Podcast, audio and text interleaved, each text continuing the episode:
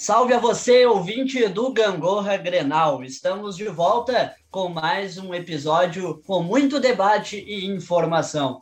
E o principal foco, claro, é o Grenal 430 de vitória do Grêmio pelo placar de 1 a 0. Mas antes, vamos saudar os participantes de hoje, iniciando pelas nossas convidadas, as duas estudantes de jornalismo. Aqui de Caxias do Sul, Karine Zanardi. Faz tempo que a gente queria a Karine aqui com a gente e hoje a gente tem o prazer de recebê-la. Bem-vinda. Boa noite, boa noite, meninos. Muito obrigada pelo convite. Esperamos que a gente possa ter uma conversa boa aí sobre a dupla Grenal. Vamos ter, sim, e direto de Porto Alegre, Silvia Macedo. Muito bem-vinda. Boa noite, guris. Boa noite a todos que estão nos ouvindo. Obrigada pelo convite. Fiquei muito feliz de vir aqui falar um pouco sobre o que foi esse Grenal com vocês. E sempre aqui junto comigo, ele, meu amigo Marcos Cardoso. Tudo bem? Salve, salve Pedro, Karine, Silvia e também quem está nos acompanhando. A gente tem uma troca muito boa aí, falar de Grenal é, é sempre interessante. Vamos lá para mais um episódio. Muito bem, e como já é tradição, a gente sempre começa com um jogo que aconteceu antes. Mas no caso do Grenal, a gente começa com o time vencedor. E eu vou iniciar comentando, pedindo para Silvia dar uma análise, eh, fazer uma análise um pouco meio geral desse time do Grêmio, mas sobretudo uh, comentar onde, por onde começou esse progresso do time do Grêmio, que não fez um bom primeiro tempo, mas no segundo, a partir das substituições do Renato e de um jogo mais, mais vertical, conseguiu se impor e vencer. Uh, por onde passou essa vitória do Grêmio no clássico 430, Silvia? Então, eu acredito que a, essa vitória do Grêmio com certeza se deu pelas trocas do Renato, né? A gente viu que o Grêmio no primeiro tempo estava tendo dificuldade, uh, a marcação não estava encaixando. A zaga até que foi bem, Rua foi, acredito que a ma maioria vai dar a opinião de que o Rua foi realmente o melhor em campo pelo lado do Grêmio. O zagueiro estava bem seguro, teve alguns erros em jogos passados, mas na noite de ontem foi totalmente seguro nessa posição. Eu acredito que o meio do Grêmio ontem estava meio difícil com o Michael. O Michael estava trotando um pouco, digamos assim, durante o primeiro tempo. O Pinares também não estava se encontrando. Então, eu acho que a troca ali, o Alisson, por exemplo, também não estava conseguindo se encaixar. Então, acredito que com as trocas, o Renato trocou, botou o Ricardinho durante o, o segundo tempo, colocou o Léo Pereira no final, que, que foi que entrou para dar o passe do gol. Então, eu acho que sempre, quando troca, sempre dá uma, uma coisa a mais. Mas ontem eu diria que, de fato, a vitória do Grêmio passou pelas trocas do Renato. O time no primeiro tempo, não diria que estava ruim, mas não estava o suficiente, não estava encontrando-se, entrosando, digamos assim. Então, acredito que o essencial foram as trocas do Renato. Karine, uh, falando um pouco individualmente das peças do Grêmio, Uh, como que tu acredita, por exemplo, que o Ferreirinha e o Léo Chu, qual, foram, qual foi o papel deles na partida e por onde eles conseguiram se sobressair frente à defesa do Inter, que no primeiro tempo foi bem, mas no segundo não conseguiu ter a mesma consistência na marcação? Acho que como a Silvia comentou, a questão das trocas, né, acaba valorizando muito também a equipe do Grêmio, a, os guris novos, enfim, a zaga do Inter um pouco já cansada também, acaba, querendo ou não, o time do Grêmio tem jogadores que driblam e chutam em gol, né, o que a gente acabou percebendo que faltou muito pelo time do Inter no Grenal, tanto que foi um dos comentários do Rodrigo Dourado ali no final, no final da partida, né. Então acho que essa questão dos guris que driblam, são dribladores e vão para cima é uma coisa que valoriza muito o time do Grêmio. Eu sempre fui a favor, assim, sempre pensei que o Ferreirinha deveria ser titular no time do Grêmio, mas eu tenho percebido, talvez nos últimos jogos, que ele tem cansado, assim, quando ele joga o, o jogo inteiro. Então, talvez ele seja aquele jogador de segundo tempo para realmente pegar o, o, time adversário que está cansado e ir para cima, mas deu para ver também aí essa diferença, né? De ter alguém que vai para cima e chuta no gol, acho que faz toda a diferença.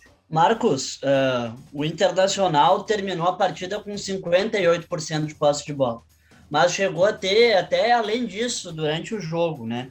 Ou seja, o Grêmio já há algum tempo deixou de ser aquele time propositivo e passou a ser um time reativo mesmo jogando dentro de casa. Me parece que o Inter ainda não aprendeu a ser esse time uh, que propõe o jogo, porque ontem tinha a bola, mas uh, tinham aquela posse de bola improdutiva, né? Porque eu, eu cansei de ver recuo para o Marcelo Lomba e, olha, chegou a ser irritante certo momento da partida. É um novo estilo do Grêmio jogar e do lado do Inter. Tu acha que essa, essa, esse novo estilo de jogo de ocupação de espaços, ele vai. jogo de posição, né? Perdão, ele vai realmente engrenar com o, nível de jogadores que o Inter tem? Pensando pelo Grêmio, Pedro, acho bastante interessante essa mudança que o Grêmio tem, porque se a gente pega os últimos grandes títulos ali, a Copa do Brasil de 16 e a Libertadores de 17, o Grêmio foi aquela equipe que, que queria amassar os adversários, né? E muito disso a gente, às vezes a gente tenta se esquecer, mas é muito daquilo que o Roger Machado ainda começou a implementar no Grêmio em 2015 até metade de 2016. Só que eu acho que a partir do momento que o Grêmio foi perdendo as peças que eram essenciais para essa, essa engrenagem funcionar daquela maneira, o Renato pôde colocar o estilo de jogo. Se a gente pegar e analisar a carreira do Renato Gaúcho como treinador, é mais ou menos assim. Ele sempre teve um time muito mais reativo do que uma equipe com posse de bola. Então ele, a partir do momento que ele foi perdendo os jogadores que faziam aquele futebol mais bonito, digamos assim, aquele Grêmio show que muita gente comentou, ele foi moldando a equipe. E os jovens que vão entrando com o tempo também já entram né, nesse molde novo do Grêmio. Então acho que parte muito disso, Pedro. Eu acredito que, se eu não me engano, o Grêmio começou a jogar mais assim, foi no que? Final de 19 para início de 20. Ali, principalmente, quando o Inter teve a ruptura com o Odair Hellman, depois veio os interinos, enfim, Zé Ricardo ali também. Depois veio até o Eduardo Cudê. O Cudê também era um cara que tem um pouco dessa ideia do jogo posicional, não tão afim assim, mas um pouco parecida. A ideia do Ramírez eu acredito que vai funcionar no Inter. A gente também não pode ser, querer analisar por um mês. Ele deu o azar de, nesse um mês, ter um clássico Grenal. E a gente sabe como que é ruim, digamos assim, para um cara que chega e já perde um clássico Grenal. O Cudê jogou seis grenais e não ganhou nenhum. Então isso também pesou muito, muito para ele. E acredito que o Ramires já vai ter essa cobrança interna e acredito que ele também já esteja se cobrando por não ter conseguido ganhar. A gente sabe, o jogo de, do Grenal não foi um jogo bonito, como não vem sendo os, Grenais ultimamente. Eu até comentei com meu pai ontem, antes do Léo Chu entrar até, se não me engano, uns 39, até um pouquinho menos. Daqui a pouco, se, se alguém quiser escolher o Renato ou o Ramires como os melhores da partida, pode ser, porque a partida estava horrível. Horrível mesmo. A gente, tem que, a gente tem que entender que os Grenais, ultimamente, ficaram jogos bem chatos. E foi a partir das mudanças que o Renato fez depois, taticamente, que o Grêmio funcionou. O Grêmio começou com a sua formação normal, o 4-5-1, depois passou por um 4-4-2, depois quando o Léo Chu entrou no lugar do Diego Souza, aí sim o Grêmio foi a equipe que deveria ser desde o início. Então, é muito mais o, o, Inter querendo ter essa bola, só que essa bola que a gente não sabe ainda muito o que o Inter vai fazer com ela. Se eu não me engano, a melhor chance do Inter, tirando do Prachedes no primeiro tempo, que o Breno defendeu muito bem, o Juan havia dividido com ele também, foi aquela que o Lucas Ribeiro driblou três ou quatro jogadores do Grêmio e chutou para fora. Então precisou um zagueiro sair armando para o Inter conseguir fazer, o, fazer uma, uma jogada efetiva de ataque, né? Então ainda faltam algumas peças nesse elenco do Inter. Pode ser que elas estejam em casa mas o Ramires ainda não teve o tempo, tempo hábil para fazer tudo isso funcionar.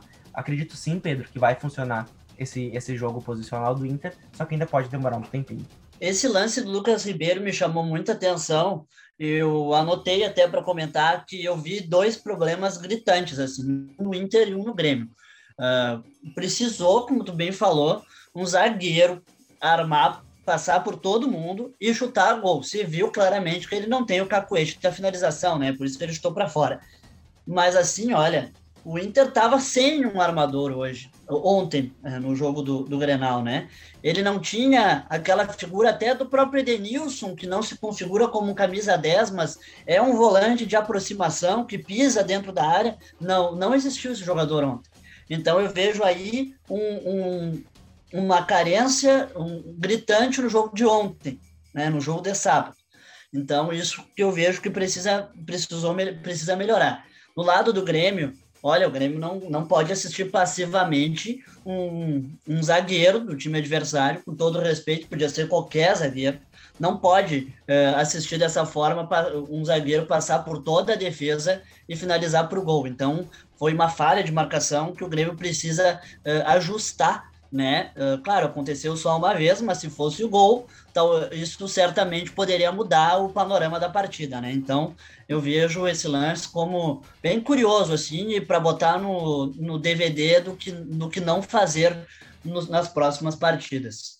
Uh, sobre o Internacional, quero conversar contigo, Silvia. Ontem eu vi um jogador muito abaixo, que é o Patrick. Ele ainda não conseguiu fazer uma grande exibição com o Ramires, mas ele preso, marcando a, la a lateral ali no lado esquerdo, uh, na minha percepção, isso limita uh, a, a, potencialidade que esse jogador tem. Tu concorda com isso? E como tu acredita que o Ramires pode utilizar melhor o Patrick, se é que ele vai utilizar? Então, uh, eu concordo muito contigo, mas eu acho que agora, com o fato do Patrick não estar tá se encontrando nesse esquema do Ramires, eu colocaria o Palácios como fixo ali. Eu também acho que má, o mau desempenho do Moisés ontem à noite pelo lado esquerdo contribuiu também com, com esse. Com, não com um bom jogo do, do Patrick. Eu acho que a tentativa de colocar novamente o Léo Borges, que na outra partida contra o São José foi bem, eu acho que é válido. Tanto na lateral esquerda como na lateral direita. Eu ia trazer o assunto sobre o Rodinei. O Rodinei ontem não fez uma boa partida, errou a maioria das tentativas. Não, não, não vou dizer que o Heitor, no pouco tempo que ele ficou em campo, também teve uma, uma atuação divina, mas eu, eu acredito na, na superioridade do Heitor entre ele e Rodinei. Mas eu, eu senti falta de muitas peças no Inter ontem. Edenilson também muito abaixo. Maurício não funcionou da forma que ele poderia funcionar, como o Ramires provavelmente pensava que ele ia funcionar a transição do Inter muito lenta e não tentava nada para quebrar as linhas, assim, era sempre no mais simples e acho que isso dificultava. Como o, o Marcos falou, o Grenal, normalmente os jogos têm sido feios, mas ele, os, os, dois times têm entrado com aquele pensamento de ah, precisamos ganhar, não importa como vamos jogar, precisamos ganhar, isso que importa. Eu acho que isso dificulta o Inter, que, enfim, teve toda aquela questão do, dos 11 jogos que não venceu o, Grêmio, e, o psicológico já fica todo atrapalhado, eu acho que isso dificulta o Inter na criação de jogadas, que ontem foi uma coisa que faltou muito. E não conseguia quebrar a linha defensiva do Grêmio, eu acho que isso atrapalhou bastante o Internacional. Eu só quero aproveitar esse gancho que a Silvia falou, que ela disse uma coisa bem interessante ali, principalmente dos laterais do Inter. Uma coisa que a gente viu nesse Grenal é que o Renato foi muito mais disposto a arriscar do que o Ramires porque até ela comentou do, do Moisés, não, tá, não teve um jogo muito interessante, o Rodinei não teve um jogo muito interessante. Acho que esses dois jogadores uh, devem agradecer muito ao Abel Braga pelos melhores meses das carreiras deles, porque a gente sabe como que é a carreira do Rodinei e também a carreira do Moisés, que não são exímios laterais. Uh, Para mim, uh, o Léo Borges na esquerda e o Heitor na direita hoje são os melhores jogadores aptos para as laterais do Inter. Só que o Ramírez não quis arriscar em um jogo tão importante do outro lado, a gente viu um Renato colocando Juan, colocando Rodrigues, colocando Wanderson. Tudo bem, tem outros motivos para eles ter colocado esses, esses caras jogarem, esses garotos do Grêmio. Mas também depois ele colocou Léo Chu, Léo Pereira, Ricardinho, Ferreirinha. É muito jogador da base. O Grêmio terminou com nove jogadores da base no Clássico Grenal, onde em nenhum momento, se eu não me engano, acho que em nenhum momento mesmo, o Grêmio foi ameaçado pelo Inter, assim, de ter o placar a favor do, do lado colorado. Então, só queria comentar isso. Eu acho que eu vi um Renato muito mais apto a arriscar e colocar peças assim que não estão tão moldadas ao, ao futebol profissional do que foi o Ramires. Porque eu, particularmente, se fosse o, o espanhol, eu teria iniciado o jogo com o Léo Borges e também com o Heitor. Eu vi o jogo pelo, pelo Sport TV e o Jader falava: ah, é um batismo meio que de fogo do Juan hoje. Foi um batismo de fogo do Juan. Só que a gente viu que ele já tinha ido mal em alguns jogos. Só que, como a Silvia também falou no começo, foi a melhor partida dele, ele foi o melhor jogador em campo. Então, às vezes, tu precisa colocar um, um guri num jogo desse para ele mostrar que ele tem a, a vontade necessária para estar numa, numa equipe como é o Inter, numa equipe como é o Grêmio. A gente sabe que muito mais um gauchão, às vezes, por, uma, por, uma, por um campeonato gaúcho, um Grenal pelo campeonato gaúcho, desculpa, vale muito mais que, às vezes, um, um jogo de Libertadores contra um, uma outra equipe. É uma rivalidade das maiores do Brasil e da América. Então, às vezes acho que falta um pouco nos treinadores colorados, e não foi só o Ramires, já foi assim com o Kudê, já foi assim com o Dair. Falta um pouco do lado colorado, às vezes, arriscar para ver se daqui a pouco não surge um novo talento também vindo de um clássico. Bom, eu quero trazer agora para a Karine comentar a frase do Rodrigo Dourado no final do jogo, que rodou né, todos os meios de comunicação do país. Uh, ele disse assim: controlamos o jogo todo, não sei o que acontece. Nos grenais, a gente chega na cara do gol e não consegue fazer os gols. Tem medo de chutar, de ser feliz. Karine, falta uh, o Grêmio, o Inter, aliás, tem medo de ser feliz, a rigor do que cantou Zezé de Camargo Luciano na década de 90? Olha só, não sei se é medo de ser feliz, mas eu acredito que falta um jogador para fazer o que o jogador do Grêmio fez no gol: limpar e chutar no, chutar no gol. A gente não vê nenhum jogador do Inter chutando de fora da área, né, em lances decisivos. Caio Vidal fez isso em alguns jogos, mas ontem, né, acabou nem, nem tendo a oportunidade também de trabalhar. Então, uh, acho que a primeira coisa que a gente tem que pensar neste novo Inter, né, nesse Inter de Miguel Ângelo Ramírez, é que é um modelo, um esquema totalmente diferente do que a gente estava acostumado com o Abel. O Abel, ele pode ver nos jogos do Inter com ele, a posse de bola não era o mais interessante, tanto que a gente, uma grande parte dos jogos a gente terminava com a posse de bola muito abaixo do time adversário, mas acabava ganhando, né? Ali no, no sufoco acabava ganhando, o Inter acabava ganhando aí. Esse Inter de, do Ramires, ele preza pela aquela saída atrás, mesmo que mais lenta, né? A gente percebe no jogo, no Grenal ficou muito claro, uma saída muito lenta, e as melhores chances foi quando a gente conseguiu a bola longa. Acho que falou até aí do Dourado, acho que para mim foi um grande destaque, né? Do jogo foi esse volante que consegue dar o passe longo. Acho que foi algo ali bem importante, que duas, três bolas que o Dourado deu o passe, né? Acabou rendendo uma chance de gol. E a chance de gol mais importante, como vocês já comentaram, foi aí com o Lucas, né, para ter uma noção, um zagueiro. E também depois com o Prachedes, que acabou, né, não, não deu o passe para o Roberto, que ia sair na cara do gol. Então, foi nesses lances onde o Inter teve, conseguiu sair com velocidade que teve a chance. Falta ser feliz, acho que falta ser feliz um pouquinho o que o Marcos estava comentando, falta arriscar, falta ir para cima, sabe, bater no peito, vou chutar de fora da área, enfim, falta um pouquinho dessa questão dos jogadores. Mas tu achou essa frase oportuna para um capitão do, de time no final de um Grenal? Será que era isso mesmo que o torcedor estava esperando? Acho que o torcedor sempre, após um Grenal, o torcedor espera alguém que realmente puxe a responsabilidade para si, né? Não aquele texto pronto de jogamos melhor, mais uma vez jogamos melhor, né? Tivemos mais chances, mas acabamos perdendo. Acho que a gente não pode, primeiramente, tirar o mérito do Grêmio. O gol uh, foi um gol assim incrível, que um chute indefensável, não tenho o que dizer. Então, não sei se foi a melhor, realmente não sei te dizer se foi a melhor frase, mas acho que ele realmente chamou a responsabilidade para si ali, né? E colocou algo algo também para os jogadores, para o vestiário mesmo colorado pensar.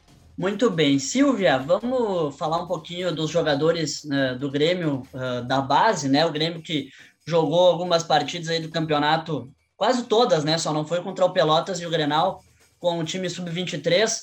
E a gente teve uh, jogadores que se destacaram bastante, sobretudo o Ricardinho, que tem três gols, o Breno, o próprio Guilherme Azevedo, né, que se machucou, vai ficar, dois, vai ficar um mês fora, mas enquanto jogou foi bem. Uh, o que que tu, quais jogadores tu levaria com o time uh, titular do Grêmio e acredita que eles possam uh, vingar e ser úteis em jogos difíceis como os da Libertadores do Campeonato Brasileiro e onde tu acha que o Grêmio precisa sim contratar porque não tem esse jogador da base para fazer a função que precisa. Eu acho que o Grêmio, na verdade, vai ter assim, ó, bastante jogador da base para utilizar junto com o grupo principal, ainda mais ali no ataque. A gente já tem o Ferreirinha que vem da base, já mostrou que tá para ir, tá aí, tá querendo a titularidade fixa do Renato, já é titular do Renato. Eu acho que o Léo Chu na do Alisson é uma opção assim bem viável. O Elachuk teve um, um ano de 2020 muito positivo no Ceará, voltou para o Grêmio, deu uma. Não foi tão bem assim ali nas partidas iniciais dele, mas no, na partida contra o São Luís marcou o gol da, do empate e marcou um gol belíssimo no Grenal da, desse último sábado. Acho que ele é uma peça que o Renato vai vai ter bastante uso. O Breno, eu não tenho nem, nem, nem como dizer o contrário, né? O Breno eu acho que é o goleiro titular do Grêmio. O Grêmio não precisa, assim, de imediato ir atrás de um goleiro, porque o goleiro do Grêmio realmente está em casa. Na lateral, o Wanderson realmente vai, talvez, eu acredito, assim, que vai perder espaço para o Rafinha, porque Rafinha veio com status de, de titular por toda a sua carreira, pelos títulos, pelo nome mas eu não descarto uma briga boa, porque o Wanderson vem tendo boas atuações, vem sendo seguro. A zaga do Grêmio compostas, composta por jogadores da base vem tendo boas atuações. O Rodrigues, eu acho que ainda dá uma oscilada, mas o Juan ontem, como eu disse anteriormente, foi o melhor em campo pelo Grêmio. E em relação a reforços, eu acho que o Grêmio não, não dizer que precisa de imediato, mas ontem o Pinares não teve uma boa atuação né, no jogo. O Jean-Pierre, a gente não sabe como é que vai ser o futuro dele, se ele vai, se ele fica, se como é que vai, vão ser as atuações dele se ele ficar, porque eu digo que o Jean-Pierre é bem imprevisível, assim. Então, talvez um, um meio armador, assim, eu procuraria no mercado. Mas né, não sei se de imediato assim, não sei se o Grêmio precisa fazer uma grande contratação, porque acredito que até o momento se mantém bem servido na, nas posições. Talvez assim, a, a lateral direita a gente pode aguardar talvez o Guilherme Guedes, o retorno dele, não sei, mas não diria que o Grêmio precisa fazer uma de imediato, assim, uma grandíssima contratação de imediato. Antes do Marcos entrar, que eu sei que ele quer comentar também, eu preciso falar sobre essa questão aí da lateral, né, do Rafi e do Wanderson. Tu foi muito feliz, Silvia, quando tu comentou que os dois vão fazer uma disputa sadia, e eu acredito que sim. E eu até imagino que o Rafinha não vai conseguir jogar todos os jogos, viu? Até por ele ter uh, mais de. Ele tem quantos anos? 32? 30... Alguém me socorra aí, por favor. 32, 33? 35, se eu não me engano, é, já. É, tal, é, eu vejo que ele não vai atuar em todas as partidas, então uh, o Grêmio está muito bem servido com o Wanderson aí como reserva, ainda mais que, que já liberou o Vitor Ferraz. Quanto ao Jean-Pierre, olha, eu protestei muito forte no início da semana passada, quando houve essa sondagem do RB Bragantino. Não é porque eu tenho implicância com o Bragantino, como o Marcos Cardoso vive me dizendo, mas porque eu vejo esse jogador como útil ao Grêmio, sim.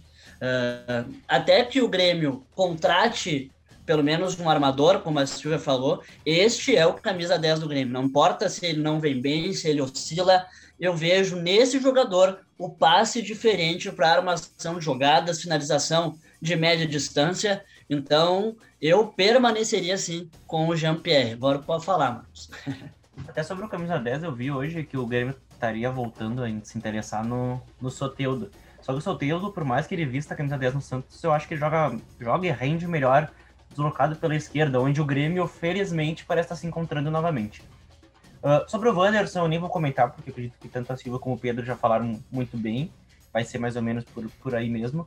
Sobre a defesa, é bastante interessante ver essa maturidade que o Juan teve no clássico Grenal, porque vai ser um ano, o Grêmio sabe que vai precisar muito de zagueiros, porque já viu que o Jeromel já tá na. A gente tem que assumir isso. O Jeromel já está num declínio técnico e também físico. É normal para a idade que ele tem.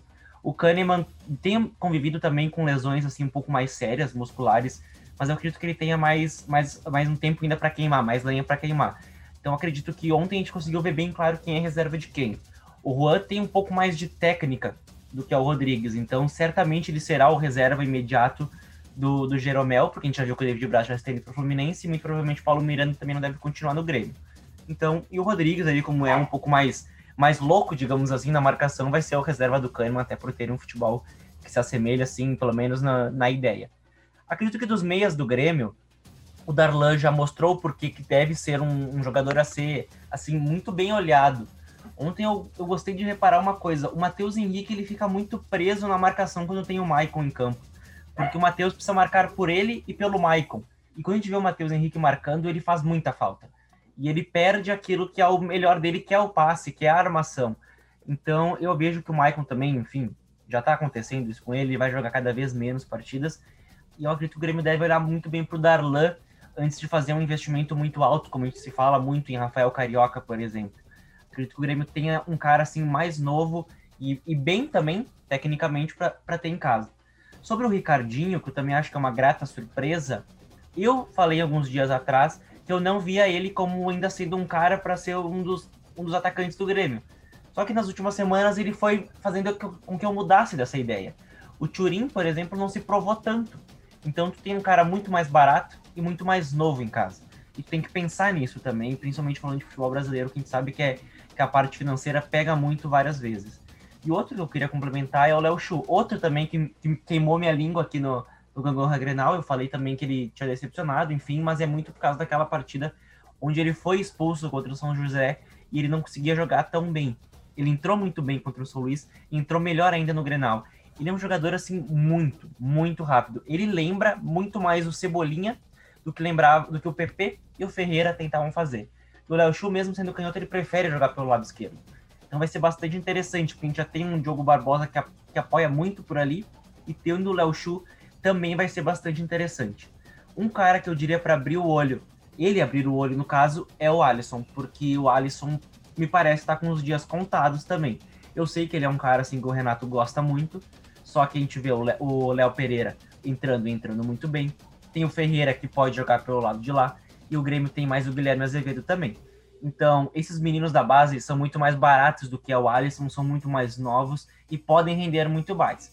Então, o Alisson pode acabar perdendo também um pouco da, desse prestígio que ele tem e acho que ele pode ficar algum, algum tempinho na, na, no banco de reservas lá pelo lado da arena. Karine, agora sobre o Inter, né? Também nesse mesmo viés de contratações, mas falando como que o se o Inter precisa ir ao mercado ou se deve aguardar ali o mês de maio para a volta do Bosquilha e do Saravia, né? Para ver o que vai fazer. Esses jogadores vão ser suficientes ali junto com o Palácios.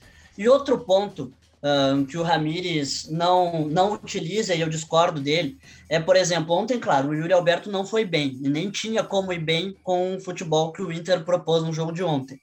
Mas eu vejo o Yuri Alberto e o Guerreiro jogando juntos. Eu acho que o Yuri pode ser um atacante pelo lado.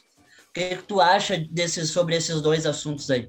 Então vamos lá, né? Como o Marcos comentou ali do camisa 10 do Grêmio, acho que a primeira coisa é aí, né? Um camisa 10 para o Inter. A gente sabe que o Tyson vem, mas provavelmente mais lá pela metade do ano. Não dá para esperar para o time começar a render, né?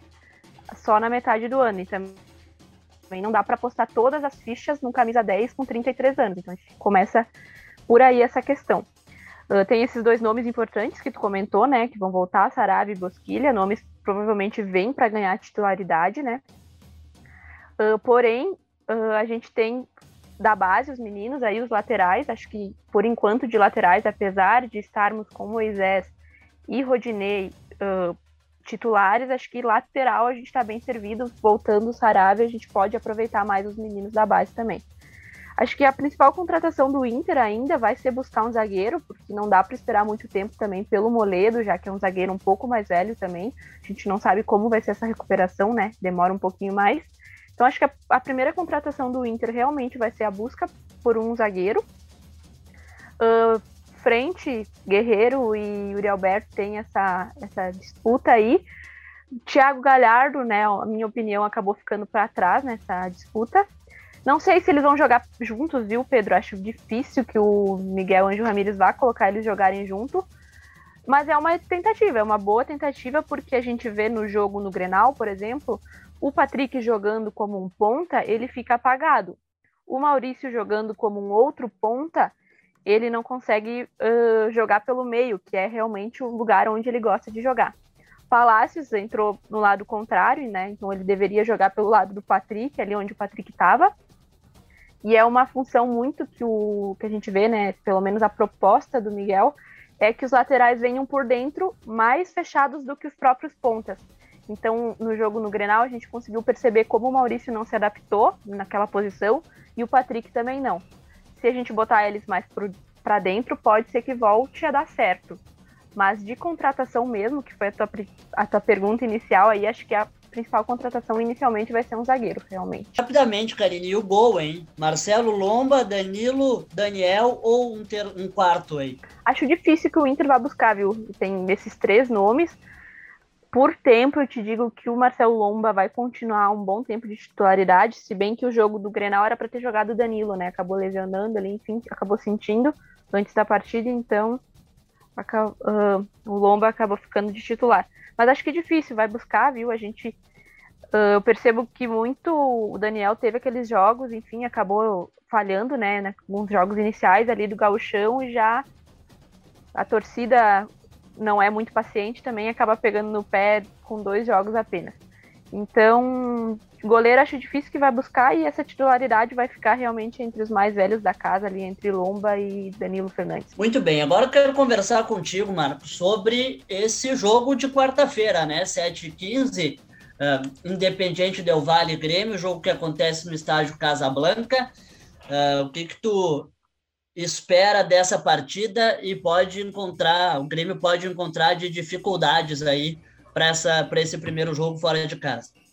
Eu acredito que essa seja a partida mais interessante que a gente vai ter agora nessa fase da, da Libertadores. A gente tem São Lourenço em Santos, Libertar e Atlético Nacional e Bolívia e Júnior de Barranquilha.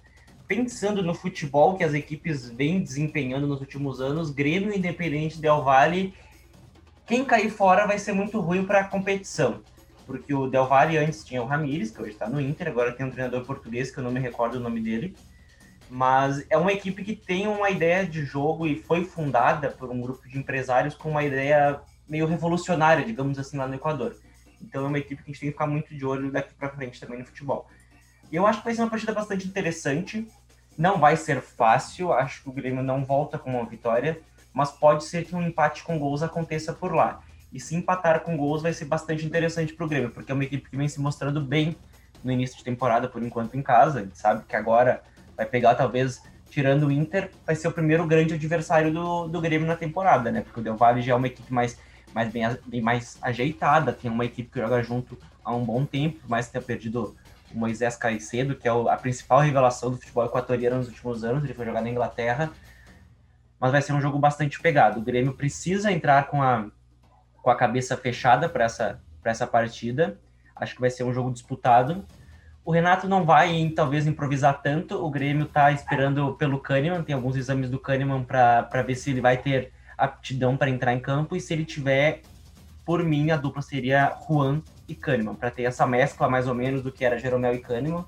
Entraria como Wanderson, até porque o Rafinha só pode entrar no Grêmio caso o Grêmio passe para a fase de grupos da Libertadores. E de resto, colocaria a mesma equipe que iniciou o jogo contra o Inter, talvez só o Darlan no lugar do Maicon, de repente, se o Grêmio quiser ter mais posse de bola. A altitude pode ser um ponto a, se, a pesar em Quito, né? O Grêmio não sentiu tanto contra o Ayacucho, mas é mais porque a equipe não, a adversária não era tão forte. Agora, contra uma equipe mais, mais bem ajeitadinha, pode ser que o jogo seja um pouco mais, mais complicado lá no, no Equador. Muito bem. Uh, Karine, falando de Campeonato Gaúcho e seguindo no Grêmio, para a gente encerrar, Uh, o Grêmio é líder com 17 pontos e um jogo a menos, né? Tem a partida com o Caxias, que não foi realizada na primeira rodada, vai ser no próximo dia 10. Uh, tá fácil mais um ano para o Grêmio jogar o Campeonato Gaúcho. Ele pode se dar o luxo de conseguir, a, colocando os jovens e se classificar tranquilamente para a semifinal? Eu acredito que sim, Pedro. Acho que esse formato do gauchão, uh, ele acaba facilitando muito mais para os times do que o, o, formato antigo, né, onde a gente tinha dois turnos. Então, acredito que esse aí é muito mais fácil. Eu penso que o Grêmio vá com certeza aí com força máxima do meio da semana e de repente contra o Caxias possa então poupar alguns dos jogadores principais. E o mesmo é com o Inter, o mesmo acontece com o Inter. Uh, vai ser esses primeiros jogos, né? Claro, a gente já está numa fase avançada do campeonato, mas esses primeiros jogos vai continuar, vai ser para teste.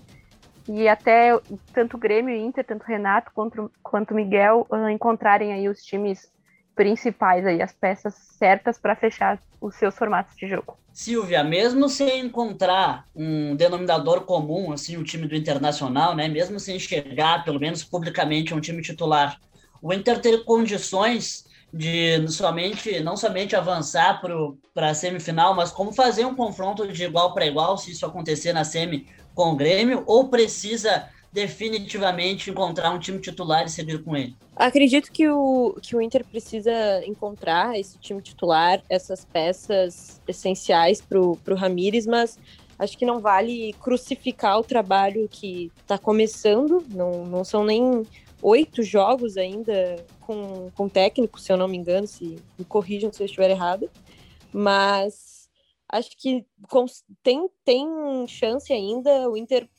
pode ir muito além e acho que é só o começo, assim, acho que o Inter tem muito a se encontrar ainda, tem peças para isso, então acho que pode bater de frente sim com o Grêmio. Marcos, vou te fazer uma pergunta para finalizar. Tu, analisando o Campeonato Gaúcho, né, as forças que a gente tem, uh, tu consegue vislumbrar alguma equipe que possa bater de frente com um time com uma força máxima de, da dupla Grenal? A gente viu, por exemplo, o Juventude fazendo um bom segundo tempo com, com o Grêmio, com o Grêmio Sub-23, o São Luís trazendo alguma dificuldade para o Grêmio Sub-23, e o Inter que não jogou bem com o Novo Hamburgo e o São José, mas eu vejo mais demérito no time do Inter. Uh, nós seguimos com a dupla Grenal muito distante, mesmo do Juventude, que é um colega de Série A. Acredito que o Juventude ainda não está com a, com a equipe bem certa para jogar a Série A assim. O, o, o sempre normalmente joga um Campeonato Gaúcho com uma equipe que não vai ser aquela que vai jogar o, o Campeonato Nacional. Ao meu ver, ainda parece que o Caxias é a equipe mais forte do interior pelo terceiro ou quatro, quarto ano seguido, porque o Caxias já, já quer entrar numa rotação muito mais rápida para entrar numa Série D e tentar conseguir acesso para C. Mas sim, Grêmio e Inter ainda são infinitamente mais fortes que as equipes do interior. E isso ficou muito mais claro essa temporada, porque por mais que as equipes do interior tivessem um tempo maior de preparação, como normalmente é, Grêmio e Inter praticamente não pouparam seus jogadores. O Grêmio, se não me engano, deu 12 dias e o Inter 10, dias de folgas após o, o final da temporada passada, e já emendaram e logo já entraram alguns, e quando viram estava na rotação normal. Então foi ruim para, equipe, para as equipes anteriores, porque elas não tiveram a chance de tirar uma casquinha da dupla Grenal. Quem melhor saiu, claro, foi o Juventude que conseguiu roubar pontos do Grêmio e o São Luís que roubou pontos de ambos. Venceu, empatou com o Grêmio e venceu o Inter também. Mas sim, eu acho e que. E venceu o Juventude também, E venceu Marcos. o próprio Juventude. O São Luís talvez, também é uma equipe forte. Até, até tem o Caju também, que o Caxias pode se consolidar como essa principal força.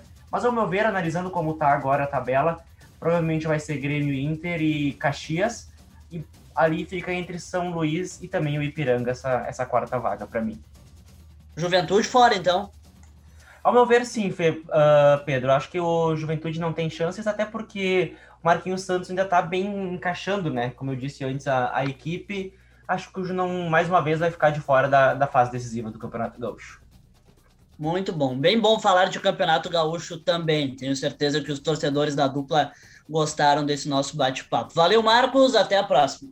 Valeu, Pedro. Muito obrigado, Karine, Silvia. Foi um prazer conversar com vocês sobre futebol. Que vocês possam voltar mais vezes aqui para trocar ideia com a gente, principalmente da, da dupla Grenal, que vocês entendem muito. E até a próxima, pessoal. Não esqueçam de nos acompanhar nas redes sociais. No Twitter é @grenalgangorra e também nos segue no Spotify para ter sempre as nossas nossos programas por lá. Até a próxima. É isso aí, falou bem demais o Marcos. Valeu, Silvia. Muito obrigado pela tua participação. Volte sempre que quiser. Ai, muito obrigada, muito obrigada pelo convite. Foi um papo muito legal. Obrigado mesmo.